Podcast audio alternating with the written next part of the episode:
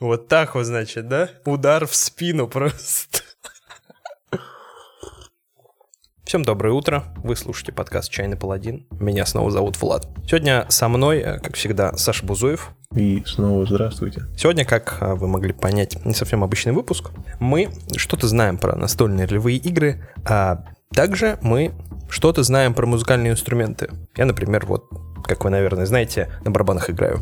И Сегодня в такой вот выпуск мы решили совместить два наших увлечения и порассуждать на отвлеченную тему. А тема звучит так. Какими музыкальными инструментами были бы разные настольные ролевые игры? Ничего серьезного, просто рассуждаем на бесполезную тему. Много воды, а в воде можно готовить что?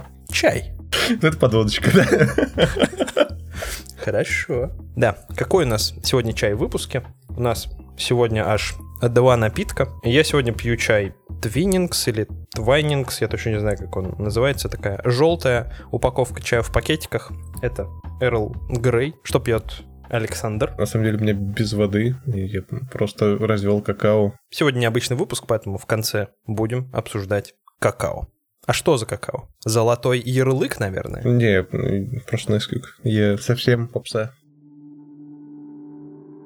Итак, с чего же мы начнем? Начнем мы, наверное, с царя царей всех настольных ролевых игр, с самой популярной фэнтези-игры, как говорят в другом паблике, это D&D.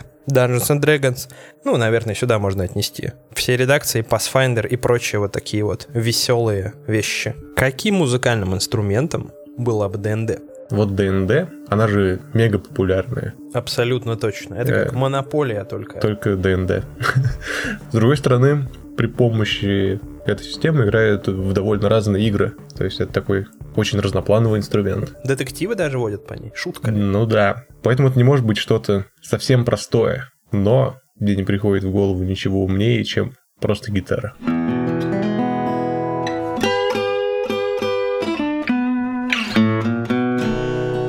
Александр, вы не поверите, мне пришло в голову абсолютно то же самое. Гитара. Да, для слушателей мы специально не показывали друг другу то, к чему мы пришли, поэтому сейчас в прямом эфире происходит э, офигевание нас. Синхронизация ожиданий просто. Да-да-да-да. Не уверен, что гитара занимает 80% рынка музыкальных инструментов, но я думаю, что достаточно. Но благодаря своей разноплановости и универсальности в каком-то смысле, а также де-факто стандарту, которым, наверное, хотят научиться играть большинство. Я думаю, ДНТ весьма подходящее, заслуживает свое сравнение с гитарой. К тому же под гитару, ну, гитару ну, очень разно можно играть. Есть же просто ребята, которые играют три аккорда, и им этого хватает. Другие влезут дальше. Есть э, отдельно классическая гитара, есть всякие латиноамериканские мотивы. Все это тоже гитара, но она очень разная. Как ДНД, в которого вы пытаетесь водить детектив. В таком случае мы, у нас явно есть победитель, мы можем пойти дальше. Следующая игра, которая пришла нам в голову, это Apocalypse World и им подобные всякие побыта безумные вещи. Вот знаешь, если бы нужно было дать для каждого отдельного побыта э, свой инструмент, наверное, выбрал бы, выбрал бы разные инструменты. Но если говорить про все сразу же, то это синтезатор. У меня тоже синтезатор. Я еще отталкивался от того, что все классические вот всякие игры, были вот они всякие разные, мы там дергали струны на музыкальных инструментах, они издавали звуки, а потом пришел Бейкер и говорит, смотрите, у нас есть электричество, и электричеством тоже можно делать всякие чудесные звуки. Все такие, что? А еще эти звуки очень разные, и ну, что-то их объединяет. Как-то раз слушал историю, э, где-то в интернетах ты наткнулся. Чувак рассказывал, как пришел на урок музыки где-то в Германии, что ли. И учитель э, говорит, сыграйте на инструменте. Все него спрашивают, какой к черту инструмент, у нас же тут ничего нету. Он такой подходит и начинает стучать по парте. Как же нет? Вот он. И люди начинают так, ну, кто нашел, кто похлопал, кто что-то спел там, ну, у кого что было. Он такой, сейчас, тихо, тихо, тихо, говорит учитель, теперь буду играть я. Подходит к окну, открывает его и слушает. Это, это говорит, музыка, которую я играю. И я думаю, вот ровно так должен звучать. Ну, либо на районе, либо Урбаншана, в зависимости от того, что, что, что там кричит. Следующее наше целое семейство систем — это Year Zero, куда входит мутанты точка отсчета, Forbidden Lands, конечно же, Кориолис.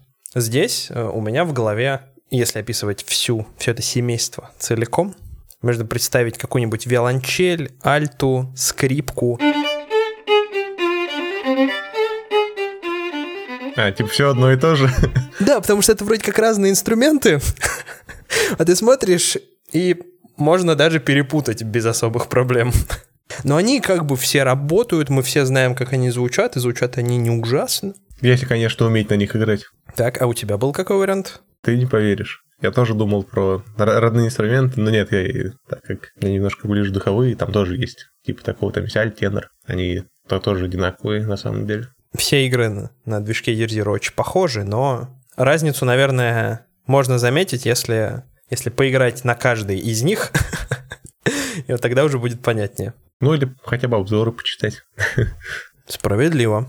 Следующее наше маленькое семейство, которое, конечно, не совсем считается семейством, это всякие колесные игры. Это Мышиная Стража, это Torchbearer, это сам Burning Quill и и же с ними. Чем мне запомнилось? Не само колесо, а Мышиная Стража тем, что она довольно сложна для восприятия. Она такая довольно тяжеленькая на самом-то деле. И в плане листа персонажа, и конфликты там, ну, прям нужно въехать в то, как работает конфликт. И э, если бы я с чем-то сравнивал из музыкальных инструментов, я бы сказал, что это какой-нибудь орган, причем, знаешь, такой кафедральный, огромный, где там у него э, много ступеней.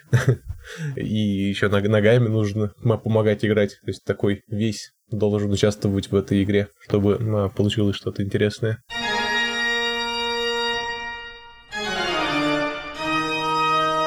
Это, на удивление, хорошее сравнение. Ты еще смотришь на него и такой, что ты такое сначала вообще, да? Как, да, да. Это, как это происходит? Откуда идет звук и почему его так много? У меня была похожая логическая цепочка, и я пришел к тому, что особенно какой-нибудь Torchbearer, который немножко скандинавский сам по себе, мне в голову пришла Никель Харпа.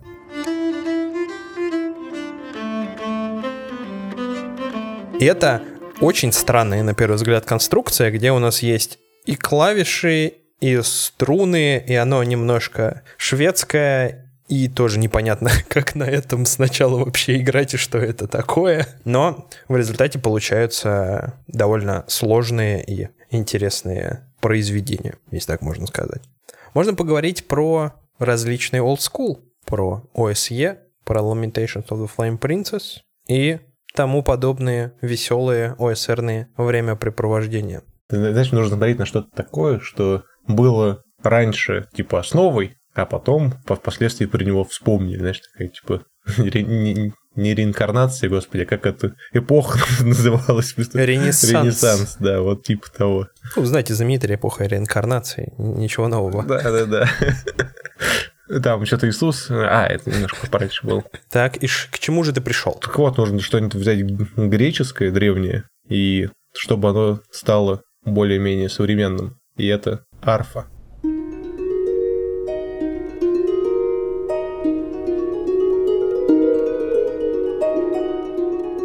Ты... Что происходит? У меня тоже арфа. Я, я не подглядывал. Несмотря на то, что получился один и тот же инструмент, я чуть-чуть иначе подходил к его выбору. Два фактора. Во-первых, арфа очень старая, а во-вторых, арфа — это не тот инструмент, который ты можешь казуальненько взять от ничего не делания и попытаться научиться на этом играть. Арфа должна просто позвать тебя, можно сказать, потому что не все могут получать удовольствие от ОСР, и когда ты идешь играть на арфе, ты понимаешь, на что ты идешь. Пути назад уже нет. Да, это не гитара какая-нибудь. Там только смотри, сколько там струн. Говоря про немножко старое и красивое, потому что арфы выглядит красиво. Мы решили вынести это отдельно, но почему бы и нет? Моргборг. Ой, кстати, вопросы по электрогитары. Дальше, я думаю, можно продолжать. У меня очень похожее ощущение о том, что это действительно похоже на какую-то электрогитару. Причем безумной формы какой-то, безумного цвета. Там со звездой или что-нибудь такое. Да-да-да. Я вот как-то раз в жизни все видел разбитую тарелку. Ну, не ту тарелку, с которой ты борщ хлебаешь. Я понял. Тарелка, которая от барабанной установки. Я не знаю, как это люди это делают. Они жутко прочные, но они как-то могут их разбить. То есть там прям реально какая-то трещина на них появляется. Поэтому для меня э, моргборг, чтобы не быть совсем казуальным, такая разбитая тарелка. Еще фотография этой разбитой тарелки черно-белая. Конечно. Такая Все. конечно. Да. Немножко сместимся из области старых игр и перенесемся в область не настолько старых игр. Фейт. Каким музыкальным инструментом был бы Фейт? Фейт, но он такой разноплановый, хотя на самом деле он, это мож- может быть довольно обманчивым, его разноплановость. Тоже подходит далеко не всем. Еще сначала ты думаешь, что да тут все просто. В него играть абсолютно просто. А потом А потом бац, бац, бац. ты понимаешь, что как-то не совсем. И у меня в голове э, почему-то всплыл термин «вокс».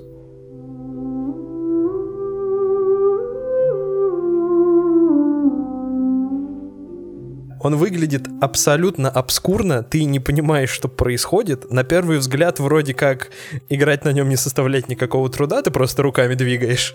И он особенный, скажем так. А я бы, знаешь, еще с чем сравнил? Ты когда-нибудь слышал, как маэстро, не знаю, как правильно назвать, э, Архиповский играет на балалайке? Вот все, что я слышал, как играют на балалайке до того, как послушал его, это вот просто вот... Он играет как будто на другом инструменте, как будто у него в руках э, не балалайка с тремя струн- струнами, где две одинаковые, а как будто там реально что-то что невероятное. Вот, возможно, я бы сравнил Фейт вот с этим, с мастерской игрой на балалайке. Вот было бы там балалайки, правда, 5 струн вместо трех, вообще было бы идеально. Не, ну и трех достаточно. У тебя есть концепт, проблема и аспект.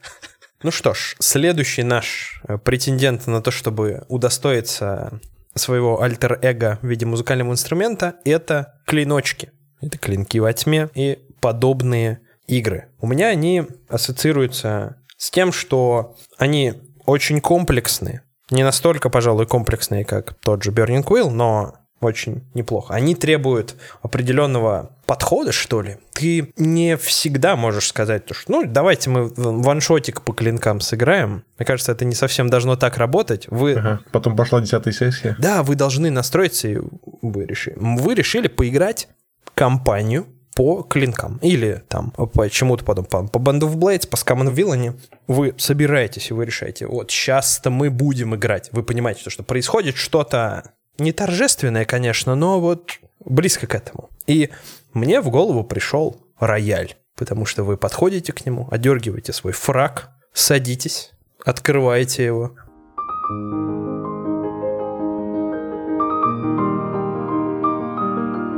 Да, подходит еще второй, обязательно второй человек, который будет перелистывать ноты, Да, именно так. Иначе ты не сможешь, у тебя руки заняты. Все должно быть в строгой последовательности. И вы его, значит, открываете, начинаете играть, и ух, как бы ты характеризовал это? Клиночки, они такие, ты там дергаешь заодно, а звенит как будто все. Я бы сказал, что это что-нибудь вроде маримбы или ксилофона. Маримба это такой типа здоровый ксилофон, но он по-другому звучит на самом деле.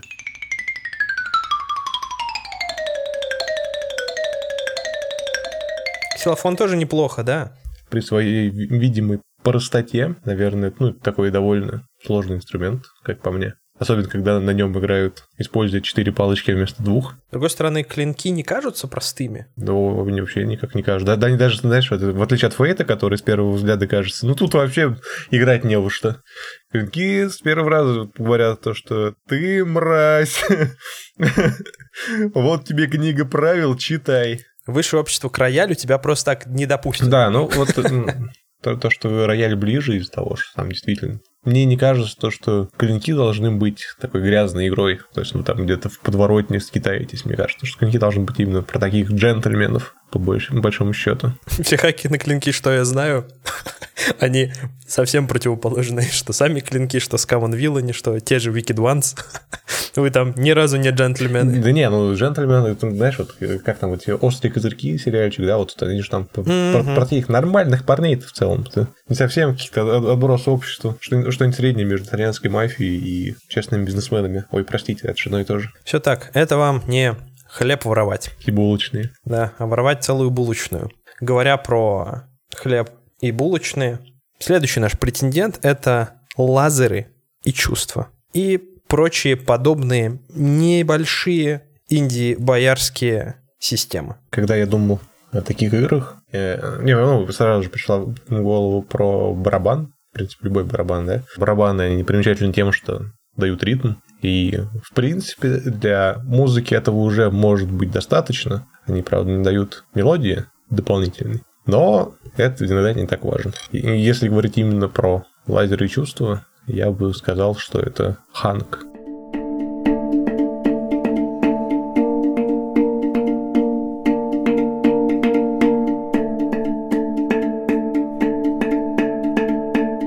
Там не так много на нем нот, и он все еще ударный. Думаю, найдутся любители, которым понравится звучание этого инструмента. Они делают одну вещь, но они и сделаны для того, чтобы делать одну вещь. Мы, наверное, не можем, не можем не рассказать про ICRPG, потому что мы аффилированы и вовлечены в перевод, по крайней мере, я. На 50%. С чем же может ассоциироваться ICRPG? У меня, так как ДНД у нас это гитара, то ICRPG у меня прочно ассоциируется с укулеле.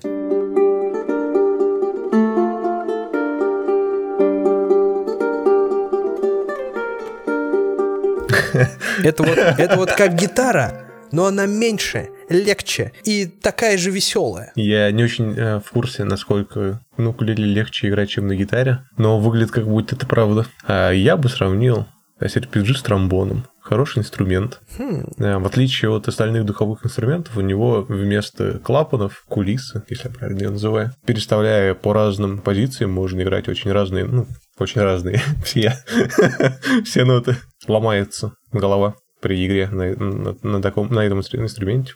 В общем, э, это тромбон. Потому что можно, на тромбоне можно орать. А, да, мне кажется, на, на этом это, это очень хорошо. Очень хорошо говорит нам о том, что такое CRPG?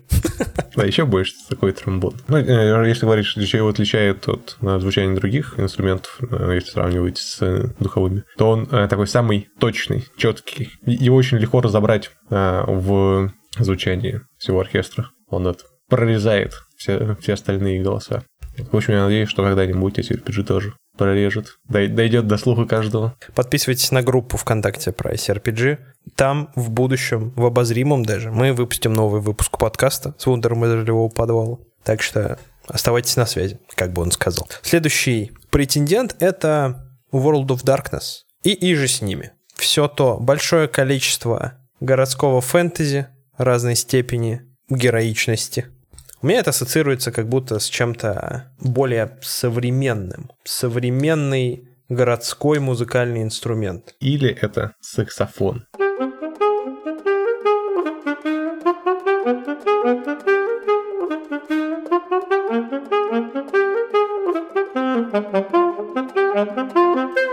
Да, мне кажется, ни слова больше, потому что это и так темно еще. Так. И из угла откуда-то Ух, да. Да-да-да. Он же подходит для какой-нибудь City of Mist, например. Очень, мне кажется, прямо. Если бы у City of Mist мы писали бы саундтрек, то я бы включил, да, саксофон. Саксофон, кстати, ну, довольно плотно ассоциируется с джазом, хотя на нем не играют не только джазовые вещи, но ассоциации довольно плотные. У него очень такое звучание сочное. Да. Yeah.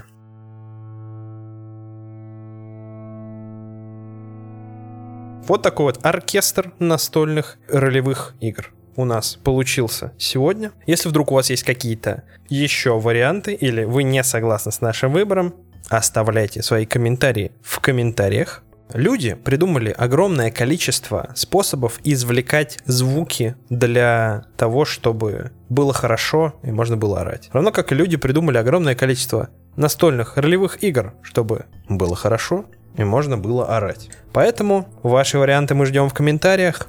Сейчас мы расскажем про чай и потихонечку закруглимся. Что же у нас э, был за чай и каков он был? А, начну я с моего Twinings или Twinings. Наверное, я как-то все равно неправильно это произнес. Это типичный чай Эрл Грей, черный, с бергамотом. Очень бергамот такой, ну, бергамотный. Единственное, что от него красится белая кружка немножко, но, возможно, это особенность всех подобных напитков. чаев, например, я не знаю. Да, например, ч- да, например, всех чаев. Я, я не знаю, почему, но у меня все время бергамот жестко ассоциировался с бегемотом, и я когда был мелкий, я очень понимал, почему чай с бегемотом. Ну да, это как э, часть бегемота, видимо, какую-то, да? Крошит туда, и все. Да, какая-нибудь мускусная железа, бегемот или что-нибудь такое. Е- е- Есть же бобриная струя. Да, звучит как фантазийный напиток вполне себе. Бе- Бегемотный морс. О, отлично. Что ты скажешь про какао сегодня? А я скажу, что на 95% или да, возможно больше его свойства переоценены, и это все молоко. Весь прикол в молоке, Да. значит. Ну, сладенько. Я только ради этого его и пью. Потому что э, есть шоколадку на ночь не очень хорошо.